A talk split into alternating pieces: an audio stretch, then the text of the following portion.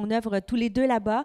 Mais ici, ça a été notre, notre église où nous, où nous avons connu le Seigneur. Et imaginez, lève-toi, Luc. Luc a été le pasteur de jeunesse ici, pasteur David ici.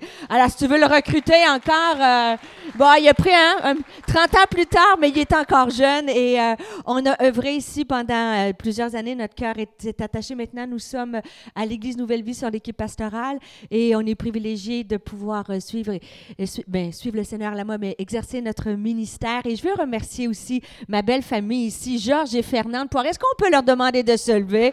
Des pionniers aussi de la première heure? De nous avoir endurés. Et ils nous ont, ils m'ont vu, moi, quand je, me suis convertie un, peu avant eux, mais après entrer dans leur famille. Et, euh, et ils m'ont dit, euh, je disais aux femmes, c'est drôle parce que peu de gens auraient misé sur nous parce que Luc et moi, on était, on était, on s'est fréquentés ici avec des, des hauts, des bas et ainsi, de, ainsi de suite. Mais maintenant, ça fait 32 ans que nous sommes mariés et que Georges nous connaît, ben, que je connais Georges et, et Fernande. Et merci beaucoup pour vos prières, pour votre appui. Vraiment, vous êtes bénis avoir. C'est un couple extraordinaire. Et, euh, je veux remercier ben, Pasteur David et Nancy. Est-ce que vous voulez vous lever, s'il vous plaît? J'aimerais que vous voulez vous lever parce que vous êtes choyés, bénis d'avoir un couple pastoral comme ça. On voyage, je voyage beaucoup. Le Seigneur ouvre des portes à plusieurs endroits dans le monde, mais je veux vous dire que vous êtes exceptionnels.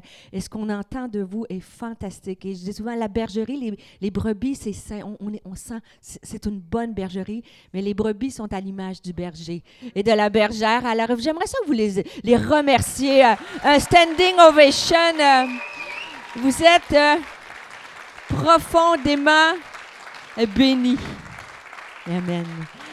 Et c'est un, pur bonheur d'apporter la parole. Et, le titre de mon message, c'est Être animé d'un esprit différent. Mais en fait, on va regarder ce matin à la pensée tout ce qui est à, Caleb, qui était un personnage de la Bible qui était marquant.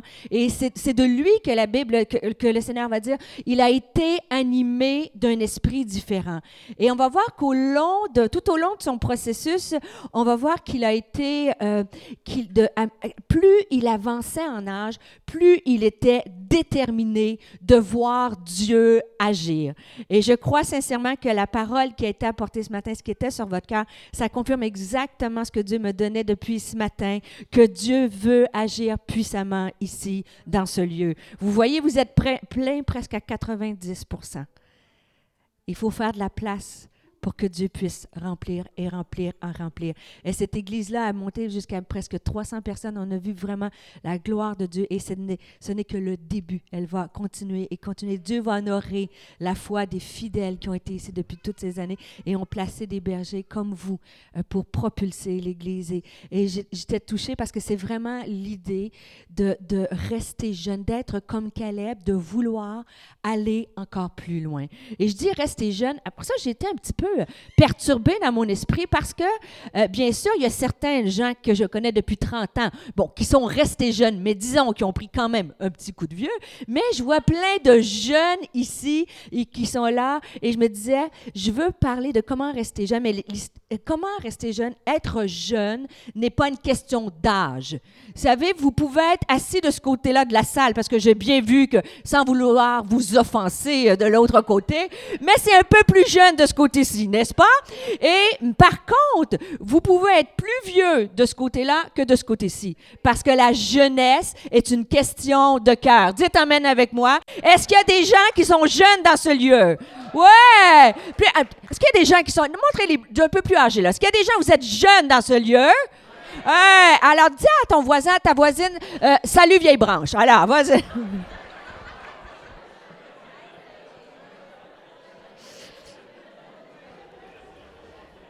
On va se préparer? On va se préparer pour la vidéo. Quand je la vidéo euh, j'ai dit la jeunesse. Qu'est-ce que c'est la jeunesse? La jeunesse c'est un ensemble de traits physiques et moraux propres aux personnes jeunes, mais dont certains peuvent subsister chez elles qui ne le sont plus. On peut dire déborder de jeunesse, garder sa jeunesse.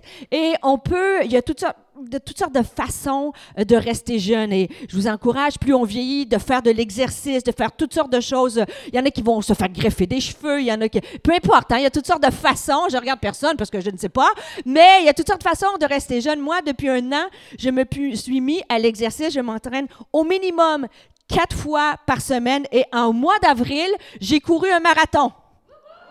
Ah, ah C'est juste que je l'ai couru en un mois. Mais c'est pas, pas grave, mais hein, au final, au mois d'avril, ça fait j'ai couru quand même un marathon. Ah, c'est quand même pas mal à mon âge et j'étais contente. Et on va regarder, je veux, euh, on va regarder la vidéo et vous allez voir, on peut rire, hein, Pasteur David, dans, les, hein, dans la maison de Dieu. Je vous prophétise qu'on va, comme hier, nous allons rire, mais aussi, je pense que on va aussi pleurer parce que Dieu va parler à nos cœurs. Mais regardez la vidéo, c'est une femme, Yoda, 91 ans. Et regardez comment, j'espère c'est physiquement, mais qu'on peut, on peut rester jeune aussi spirituellement. Regardez.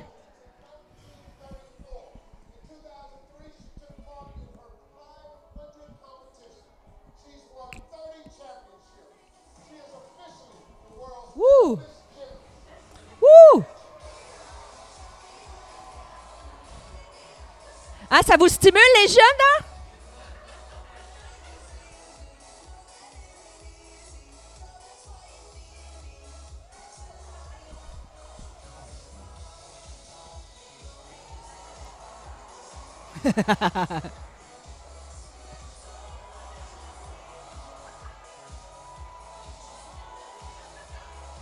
Le meilleur est à venir. Les abdos,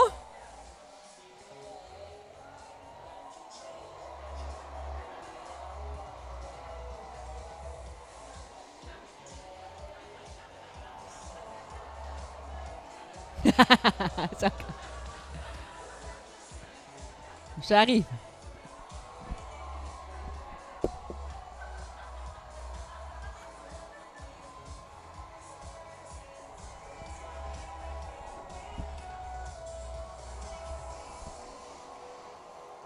Et la finale s'en vient.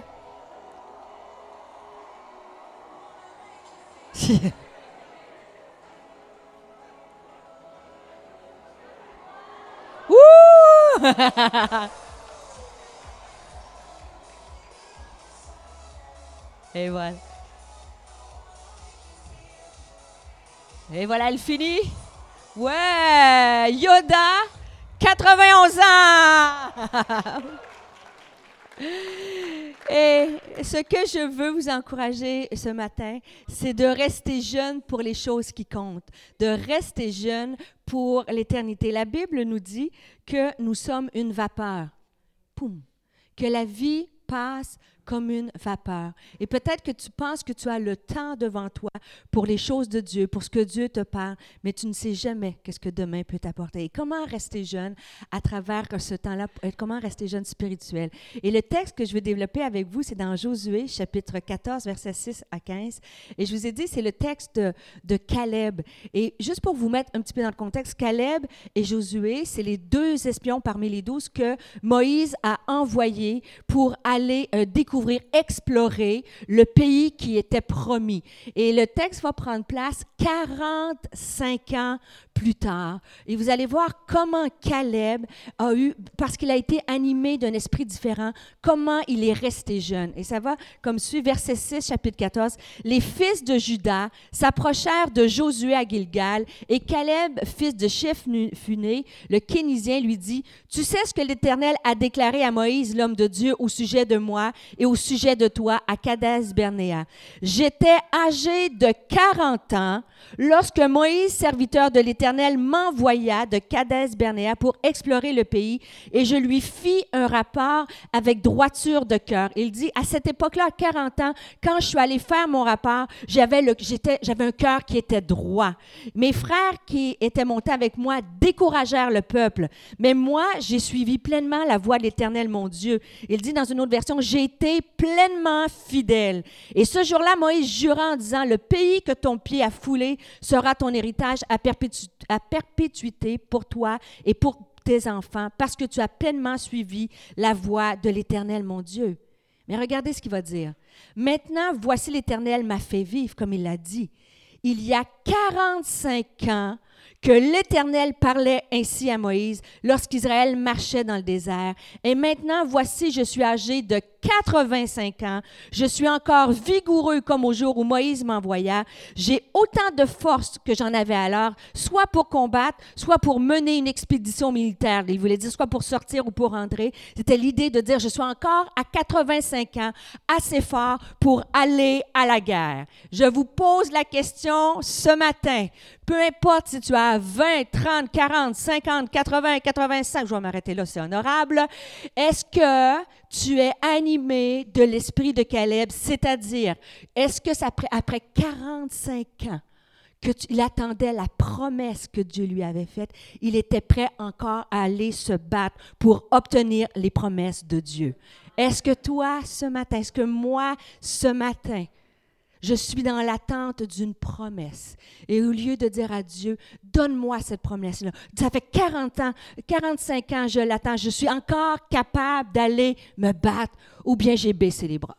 Ou bien j'ai dit, ça fait trop longtemps, Dieu m'a oublié. Est-ce que la promesse était vraiment vraie? Est-ce que c'est vraiment pour? Est-ce que vous êtes avec moi? J'ai voulu creuser comment Caleb a pu rester combatif à travers toutes ces années-là, dans l'attente de la réalisation de ce que Dieu avait dit. Parce que je ne sais pas si vous êtes de la même nature que moi, mais il se peut que Dieu n'ait pas encore répondu à tes promesses.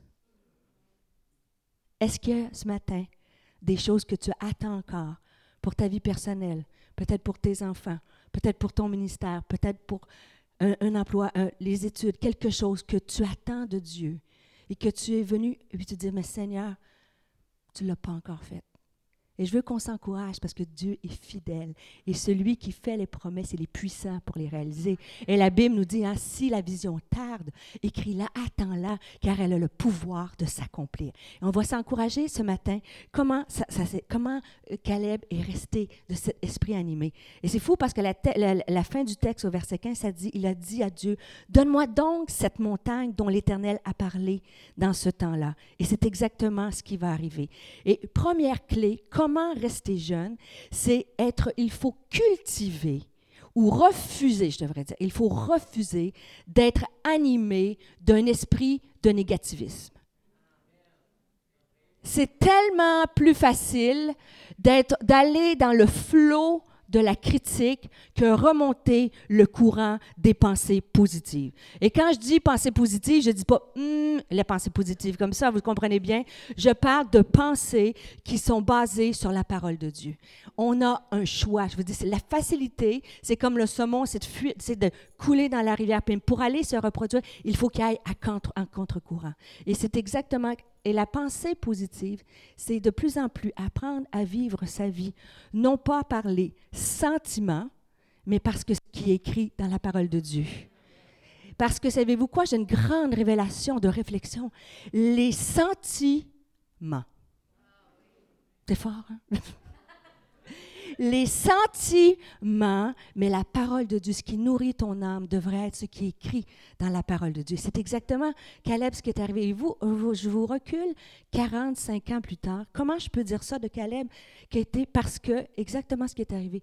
Quand Dieu, euh, Moïse, pardon, a envoyé les espions, il y avait dix espions et deux seulement, Josué et Caleb, qui ont vu, qui ont vu la même chose, mais l'ont interprété complètement différent. Et si vous reculez dans Josué, euh, pardon, si vous dans Nombre, chapitre 13, versets 27 à 33, c'est exactement ce que je vous recule dans le temps, 45 ans plus tard. Et ça dit, voici le rapport qu'ils firent à Moïse quand ils sont allés voir le pays. Nous sommes arrivés dans le pays où tu nous as envoyés. Oui, c'est vrai, un pays ruisselant de lait et de miel, et en voici les fruits. Et je développerai pas, mais je disais ce matin, je repassais le texte ce matin, et je, riais parce que je me disais, et en voici les fruits. Il y avait une grappe de raisin tellement gros. Écoute, ceux qui étudient bio, là, c'était bio, extra bio, transgénique, je ne sais pas qu'est-ce qu'il y avait. Mais la grappe de raisin était portée par deux gars avec une perche pour emmener la grappe de raisin. Imaginez les raisins. Est-ce que Dieu avait dit que c'était un pays où coule le lait et le miel? Est-ce que Dieu avait dit vrai? C'était un pays qui était avec une abondance. Mais eux, ce qu'ils ont vu, ils ont dit, oui, c'est vrai, c'est un pays ruisselant de lait de miel, et en voici les fruits. Seulement le peuple qui l'habite est terriblement fort. Les villes sont d'immenses forteresses. Nous avons même vu des descendants d'Anak, c'est les géants de Goliath qui ont suivi. Alors Caleb essaya de faire taire le peuple. Et ça, ça m'a parlé. Quand je suis avec des gens autour de moi, quand j'essaie d'avoir la foi, quand j'attends une promesse, est-ce que je me cantonne avec ceux qui voient juste les géants ou je suis comme Caleb? Et je me parle à moi-même ce matin. C'est le genre de message que tu... Vous savez, Pasteur David, vous les connaissez, ceux-là? Les messages qu'on prêche assis comme ça. Parce qu'on a tous des géants d'anac dans nos vies. On a toutes des situations que quand tu les regardes, c'était peurant. C'est vrai qu'il y avait des raisins, mais c'est vrai qu'il y avait des gens. Et c'est vrai qu'ils étaient nombreux. Mais au lieu de Caleb se laisser intimider et aller avec le flot de ce cri critiquait, il a essayé de faire calmer le peuple. Et ça va aller par la suite, ça va dire, il commença à s'en prendre à Moïse et lui dit, allons-y. Et lui dit, Caleb dit, allons-y, faisons la conquête de ce pays, car nous en sommes vraiment capables. Voyez-vous la différence? Tu as des gens qui vont dire, c'est impossible. C'est impossible que Rimouski devienne une église de 300, 400, 500. Oui, c'est possible. Oui, c'est possible. C'est possible. Alors, mais les hommes qui l'avaient accompagné disaient, nous ne sommes pas en mesure d'attaquer ce peuple, car il est plus fort que nous.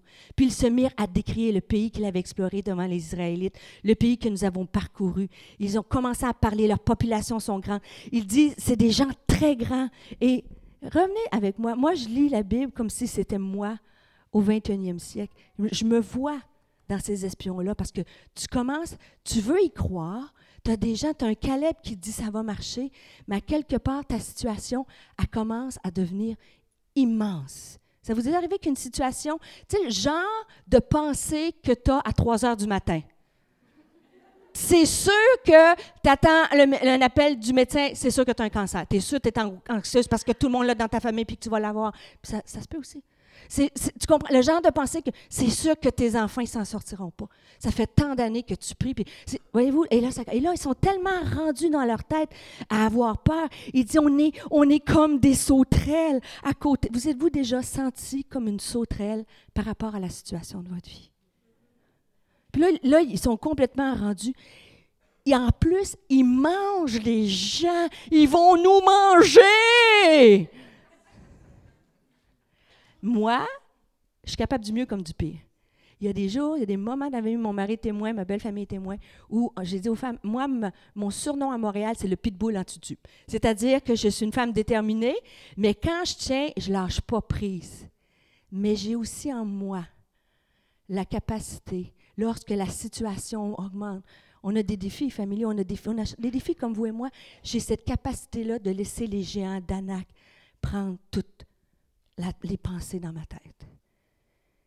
Mais je prie par la grâce de Dieu que ce matin, ensemble, nous, nous puissions choisir de passer de, des, des dix espions qui ont juste critiqué, qui ont juste vu l'impossible, à des, des, gens comme Caleb qui a dit, si l'Éternel est avec nous, il nous donnera le pays. La victoire ne dépend pas des ennemis, la victoire dépend de Dieu ce matin, frères et sœurs. Si Dieu nous est favorable, peu importe ton défi, peu importe dans ta maison, peu importe la maladie, si Dieu est avec nous, qui sera contre nous? Ce n'est pas une question de force, c'est une question de Dieu. Et ce qu'on a à faire, par exemple, c'est à, choisir. Est-ce que je refuse ce matin ces pensées négatives qui viennent me paralyser ou je choisis d'aller dans le camp de Caleb et d'être animé d'un esprit différent? Amen. Je poserai la question ce matin. Qui, de quel esprit es-tu animé? Je dirais, euh, vous savez, David, le roi David, était le même roi qui a dit à Goliath, T'es qui, toi, pour, pour te tenir? T'es qui, toi, pour insulter? Et c'est le même roi, le même personnage biblique qui a dit Je suis comme un vase brisé. Et moi, ça me fait du bien parce que c'est un paradoxe. dans la vie chrétienne, on est capable d'avoir ça, puis on est capable d'être brisé. Mais le Seigneur, il veut venir, et c'est un choix, il veut venir te donner la force de choisir de résister contre des pensées négatives. Il y a quelques, on a fêté 32 ans de mariage, Luc et moi, et à 25 ans de mariage, on a pu, euh, on a eu le privilège, j'ai eu le privilège d'aller apporter la parole à Paris. quel bonheur, quel privilège vraiment. Et Luc voyage rarement avec moi, mais il est venu ce fois-là puisqu'on fêtait 25 ans de mariage. Et imaginez là, ça nous avait pas arrivé souvent dans notre vie, mais là, il y a des gens qui nous ont, en tout cas, invités. On est allé sur le bateau mouche à Paris. Dites ah, avec moi, sur le bateau mouche à Paris. Et quand tu rentres sur le bateau mouche, il y avait des gens qui jouaient le violon romantique et il y avait, ils t'accueillaient avec une. Là, les femmes, c'est. Combien d'années de mariage, pasteur? Eh my God, 25 ans, c'est cher. Hein? Tu comment ça fait des blagues? Il faut préparer ça d'avance, 25 ans. Tu arrives sur le bateau mouche et là, il t'offre un, un, verre de champagne et ainsi de suite. Et là, c'est romantique. Puis là, on a, on a un moment de partage. Et c'est exactement, je vais te poser la question, qui est assis à la table avec toi. Parce que c'est dans une, table de communion que Dieu vient. Quand la Bible nous dit, David a écrit, il est le même dans la vallée avec David et Goliath, dans la vallée des Térébins, où il a déclaré, mais il y a aussi le même David qui a passé dans la vallée de l'ombre de la mort. Et savez-vous, dans le psaume 23, quand il dit, je suis, je dresse devant toi une table en face de tes adversaires, c'est une table de communion. C'est une table qui, lorsque tu es face dans la vallée de la mort, Dieu vient s'installer dans cette table de communion-là et il vient te donner la force de traverser. Et si je vous reviens à mon illustration, je suis sur le bateau mouche, on a une table de communion où on peut communier. On arrive à Montréal, quelques temps plus tard, on va dans un restaurant et il y a une jeune femme qui vient à l'église, c'est super. Et on est toutes les deux, on veut avoir cette table de communion-là, c'est notre journée de congé on veut arriver, puis on veut discuter. Et la dame, elle est super gentille, elle vient à l'église, mais quand on nous voit tous les deux, bonjour, pasteur Luc, je suis contente de vous voir, bonjour Stéphanie. Et là, oh, qu'est-ce que vous voulez commander? Je reviens, elle revient. Au final, elle est revenue trois fois. Au final, elle s'est presque assise à la table avec nous. Vous comprenez que c'est beaucoup moins romantique. On est d'accord? Qui est assis à la table avec toi? Dieu veut une table de communion avec toi pour venir t'aider à renouveler tes pensées, à traverser cette vallée de l'ombre de la mort. Est-ce que c'est l'ennemi de tes pensées qui est assis ce matin à la table ou c'est ton Dieu avec qui tu veux être en communion? Et pour être animé d'un esprit différent, il faut choisir. C'est un choix, c'est pas un sentiment, je veux dire, de choisir, de fixer nos pensées sur les promesses de Dieu et non pas sur l'ennemi qui vient monter et qui vient tout te faire peur et te paralyser. Vous êtes avec moi? Il est possible, il est possible de penser. Comment on peut rester jeune aussi? La deuxième façon de rester jeune, c'est de rester actif comment il est possible de rester actif. Lorsque vous regardez à Caleb, Caleb avait 85 ans, il a dit, je suis encore vigoureux, je suis capable de combattre. Et moi, on peut mettre la photo qui est au PowerPoint de mon père, si tu reviens. J'ai une belle photo de mon papa, qui est, mets la prochaine, s'il vous plaît, avec ma belle-mère. Et mon père a 85 ans. Et il habite Québec et il a, je l'ai appelé l'année passée et durant la, juste euh, durant l'été, ben, et je lui ai dit à papa comment ça va? Et ainsi de suite. Ah oh, Stéphanie, je vais très bien. J'ai dit, dit qu'est-ce que tu as fait dans la semaine, tu sais? Alors il m'a dit ben je suis allé marcher. Il, il, marche au moins 5 km à tous les jours. Après ça, il est allé faire du vélo. Après ça, il est allé patiner aux Galeries de la Capitale et après ça, il est allé jouer au golf. J'ai dit, euh, c'est juste ça que tu as fait à 85 ans? J'ai dit, est-ce que tu t'entraînes pour un Ironman? Il dit, non, non, il dit, je suis vraiment en forme. Et j'ai dit, j'en doute pas. Mais il dit, il dit tu sais, Stéphanie, une personne âgée, c'est une personne qui n'a plus de projet.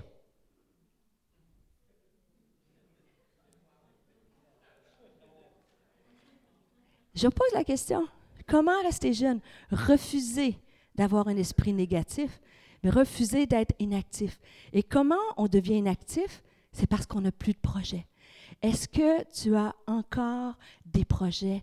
Et c'est exactement, vous savez, quand on prend un coup de vieux, je sais, là, je, je vais m'adresser à tous les côtés de la salle, mais je regarde personne. Mais quand il y a des signes hein, qu'on sait comment on vieillit, lorsqu'on sait, juste pour un petit test avec vous, comment savoir que vous vieillissez? Premièrement, quand tu vieillis, tu as une baisse d'énergie. C'est vrai? Oh, my God. Aller à la réunion de prière, ouf! Je suis fatiguée, pasteur, je suis fatiguée. Ah, ben, quand un signe qu'on a vieilli spirituellement, c'est qu'on a moins le goût de bouger spirituellement. Amen? Un signe qu'on a vieilli aussi, c'est qu'on a une baisse de la vision. J'ai fait rire les femmes hier parce que je suis arrivée pour prêcher et j'avais plus, j'avais pas de lunettes, mais j'ai plus de lunettes maintenant, incapable de voir. Vous savez, si je ne lis pas les textes dans la Bible, c'est pas parce que je crois plus à la Bible, hein. c'est que la Bible est écrite trop petite pour moi aujourd'hui. Sur mes PowerPoint, il faut que j'aille des, des gros textes comme ça. Alors, un signe que tu vieillis, c'est que tu vois moins bien. Est-ce que vous êtes avec moi? Un signe que tu vieillis spirituellement, c'est que tu vois moins bien par la foi. Tu vois moins bien ce que Dieu a fait dans ta vie. Un signe que tu vieillis, c'est que tu perds un petit peu l'audition. Tu viens un petit peu dur de la feuille. Un signe que tu vieillis spirituellement, c'est que bien souvent, tu entends moins Dieu te parler. Un signe que tu vieillis aussi? Ah, si vous êtes découragés, les jeunes, vous n'êtes pas fini, attendez. Un signe que tu vieillis, vous allez pouvoir prier pour l'autre côté de la salle. Et un signe que tu vieillis, c'est que tu perds la mémoire. Un signe que tu vieillis spirituellement, c'est que tu perds la mémoire de ce que Dieu a fait dans ta vie et dans le passé. Et là, c'est la pire. Un signe que tu vieillis, c'est que ta masse adipeuse augmente. Dites ouch avec moi. Ça, ça fait mal. Ça se situe n'importe où, si vous êtes un homme ou une femme, mais c'est exactement. Et un signe que tu vieillis spirituellement, c'est que tu peux venir à faire de l'embonpoint spirituel. Et parce que tu n'as plus de projet, tu viens dimanche, après dimanche, après dimanche, et que tu, tu, tu, lorsque pasteur David va vous prêcher des projets incroyables. Vous savez, moi, je ne lui ai pas parlé, j'ai pas, je ne prends pas une cote hein, sur ce qu'il va prêcher les prochaines fois, mais je sais et je, je, je, je ne sais pas pourquoi, mais j'ai l'impression que vous allez apporter des projets qui vont demander à une congrégation d'être actif encore et de croire encore pour aller chercher tous ces gens ici et dans cette région-là.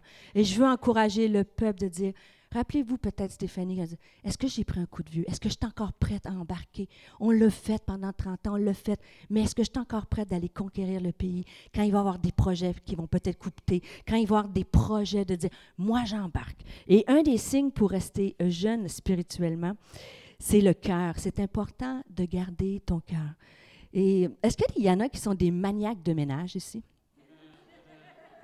Il y a qui qui risque. Ah, OK, c'est toi, Nancy. Maniaque de ménage dans ce coin-ci, là-bas. Pas mal, pas si mal. C'est le fun, parce que c'est pas juste des filles, mais les gars sont aussi maniaques de ménage. Et je parle du cœur. Savez-vous, moi, ma mère était. Moi, je viens d'une famille où ma mère était une maniaque de ménage. Et toutes les débarbouillettes chez nous, là, dans, le, dans la. Il y avait une espèce d'armoire à débarbouillettes. Et toutes les débarbouillettes étaient pliées en ligne. On pouvait quasiment les mesurer. Bouh, c'était aligné comme ça. Les petites, elle avait une réserve, des cannes de petits pois, là. Il pouvait avoir la Troisième Guerre mondiale. On pouvait manger des pois pendant au moins les 30 prochaines années. Elle, tout était.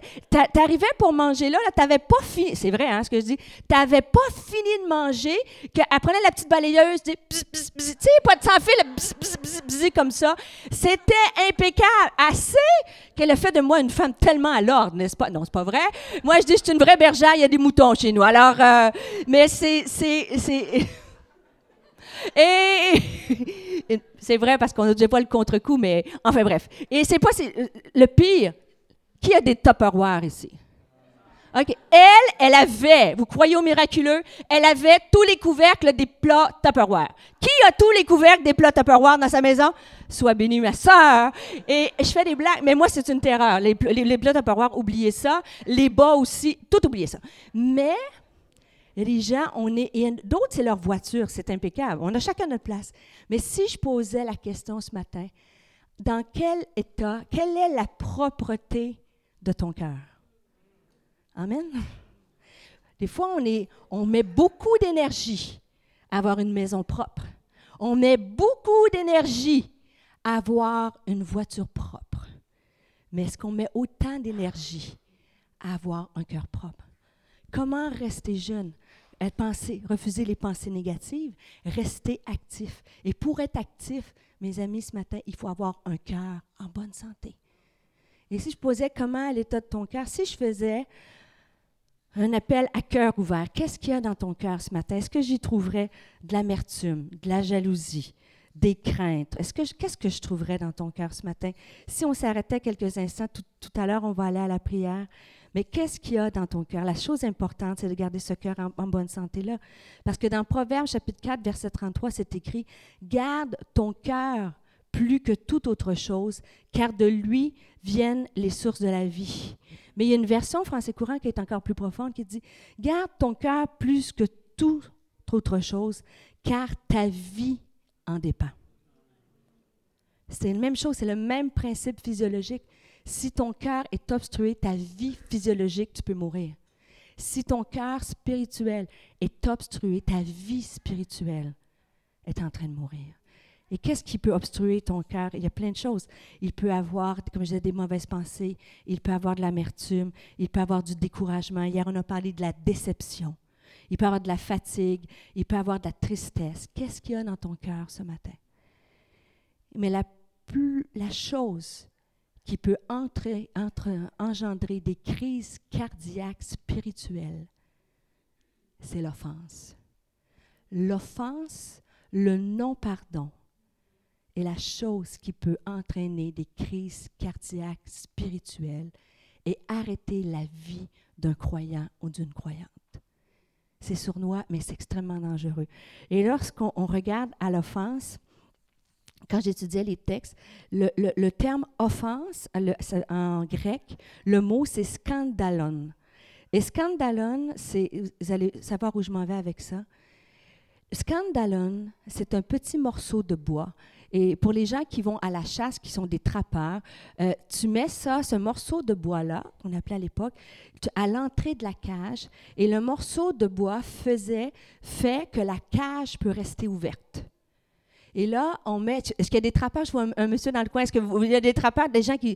Et quand, après ça, on met. Soit si on veut attraper des moufettes ou peu importe la, bestiole que vous voulez attraper, je ne suis pas très spécialiste, alors euh, allez pas trop dans les détails. Mais l'idée, c'est que tu mets un appât dans la cage, que ce soit du beurre d'arachide, tu mets ton scandalon et là, l'animal rentre. Et lorsqu'il rentre, il accroche le bâton et bang, la, la porte se ferme et l'animal est trappé pourquoi je vous raconte une histoire de trappeur? C'est que en grec, ça c'est au sens propre, c'est le même mot en grec pour offense. L'offense, quand tu as été blessé, quand tu as été rejeté, quand tu as eu de l'injustice, quand tu as eu des paroles de mort, quand tu as eu des actions de mort posées sur toi, c'est scandale, c'est une offense. Et l'offense, lorsque tu es pris là-dedans, l'ennemi a mis un appât, l'amertume, pour te faire rentrer là-dedans. Ton amertume te garde là et bang, la porte se ferme et tu es prisonnier du non-pardon. Est-ce que vous êtes avec moi? Et le cœur commence à s'éteindre et spirituellement, on meurt. Et Dieu, la bonne nouvelle, c'est que le Seigneur ce matin, je crois sincèrement, qu'il veut ouvrir des portes, des cages à des hommes dans ce lieu que vous avez subi l'offense. L'offense peut avoir pris place il y a cinq minutes quand vous avez franchi la porte. Parce que, sans vous faire, si vous êtes chrétien depuis plus de cinq minutes, ça arrive dans l'Église qu'on est offensé. Ben, on peut être offensé dans l'Église. Je sais, pas à Rimouski parce que c'est une Église parfaite, mais ni à Saint-Andémon qui nous équipe parce que c'est parfait aussi. Mais il se peut qu'à Nouvelle Vie, ça nous est arrivé d'être offensé. Il se peut que l'offense, la blessure, le rejet, la parole ou le geste qui t'a brisé a pris place il y a 20 ans, il y a 30 ans, il y a 40 ans. Et sans le savoir, tu es prisonnier dans cette le Seigneur veut aujourd'hui te dire, je suis ici pour te libérer, pour venir consoler, pour venir restaurer ton cœur. Amen. Parce que Dieu veut que tu gardes un cœur en bonne santé, parce qu'il veut que tu ailles conquérir, aller chercher les promesses que Dieu a pour toi. Alors que j'appelle les musiciens, le dernier texte que je veux partager avec vous, j'ai appelé mon, le jeune homme qui joue la guitare. Le dernier texte, c'est dans Luc chapitre 17, versets 3 à 4. Et je vais conclure là-dessus. Le verset, il est écrit, prenez garde. Et juste, soyez juste attentifs parce que vous allez voir, ça conclut le message. Dans Luc chapitre 17, verset 3 à 4, il est écrit, prenez garde à vous-même. Si ton frère a, a péché, reprends-le. Et s'il se repent, pardonne-lui. Et s'il a péché contre toi sept fois dans un jour, et que cette fois il revienne à toi, disant, je me repens, je lui pardonnerai, je lui, tu lui pardonneras pardon. Et les apôtres, les apôtres dirent au Seigneur, augmente-nous la foi. Et le Seigneur dit, si vous aviez de la foi comme un grain de sénévé, vous diriez à ce sycomore, déracine-toi et plante-toi dans la mer, et il vous obéirait. Et je m'arrête ici, si tu peux juste commencer juste tranquillement à jouer la guitare. On est dans un contexte, je viens de vous parler de scandale, de l'offense, où tu es trappé dans une blessure. Et là, dans ce texte-là, Jésus va parler de l'offense, de quelqu'un qui a été blessé. Et c'est fascinant parce que les disciples, alors que Jésus dit pardonner, euh, il va leur dire de pardonner, les disciples vont dire, Seigneur, augmente-nous la foi. Vous êtes-vous déjà posé la question, pourquoi alors qu'on parle de pardonner, la réponse des disciples, c'est augmente-nous la foi. Mais semble que tu demandes à Jésus d'augmenter la foi. Si tu es face à un malade, un paralytique, tu es face, tu veux, tu veux accomplir un miracle. Donne-moi la foi, Seigneur, qu'il se passe quelque chose. Mais les disciples savaient que pour pardonner, ça demande la foi. Ça demande la foi, que Dieu vienne te donner la foi, la, confiance que lorsque tu pardonnes, tu, te libères toi de quelque chose qui t'a oppressé. Tu, ne justifies pas un acte de mort ou une parole de mort. Ça prend la foi de croire.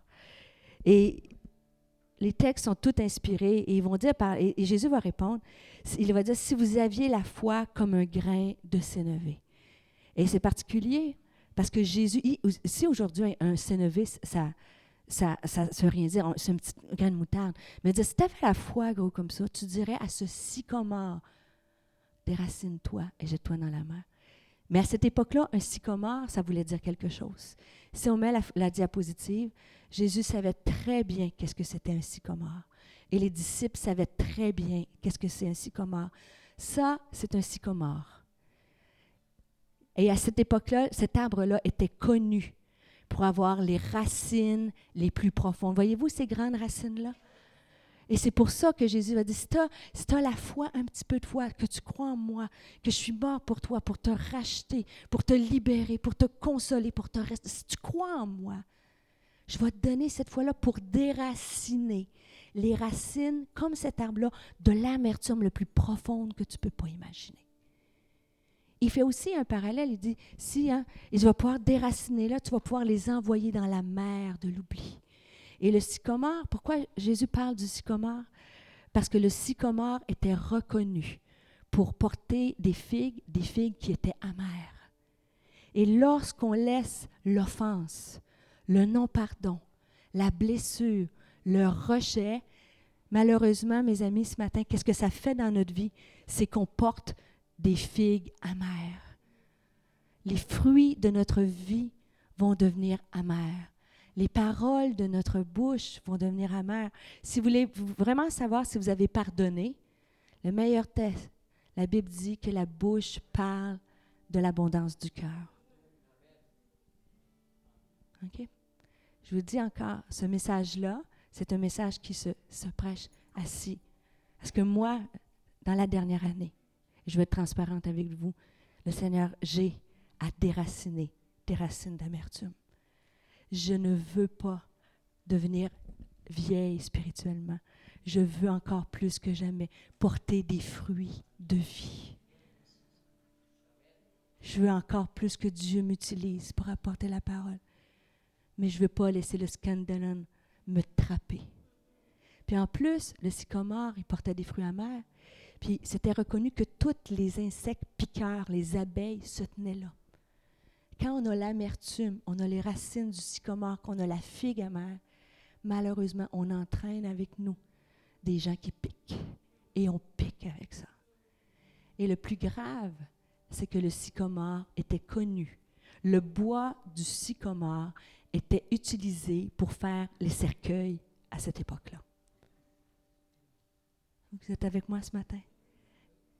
Jésus savait que si tu ne pardonnes pas, tu vas avoir des racines, un fruit amer, puis tu vas mourir dans ton bois de sycomore.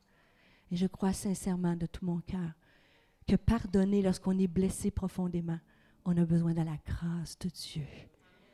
C'est pas facile, mais c'est la clé pour garder un cœur en bonne santé. Et c'est la clé pour rester jeune. Je n'irai pas plus loin ce matin, mais je crois sincèrement que Dieu veut vous libérer, veut consoler. Peut-être que je suis venue partager cette parole-là pour une seule personne que vous êtes pris dans cette cage-là. Mais le Seigneur est ici pour te guérir, te consoler. Peut-être que des gens dans ce lieu, avec le message, t'ont réalisé, peut-être que j'ai vieilli spirituellement. Peut-être que j'entends plus Dieu. Peut-être que je veux moins bouger. Peut-être que et je vais, on va prier ensemble que Dieu puisse nous redonner cette jeunesse-là pour aller s'emparer du pays promis. Parce que je sais que je sais que je sais que nouvelle vie, nouvelle vie Rimouski, je allais dire, pasteur, tout le monde, que Rimouski et toute la région, que Dieu va faire une œuvre particulière. C'est frère, je le crois sincèrement, mais il faut garder nos cœurs en bonne santé. Est-ce qu'on peut se lever? Et on va chanter Je m'abandonne, ou euh, oui, je m'abandonne, et on va prier. Alléluia, Jésus.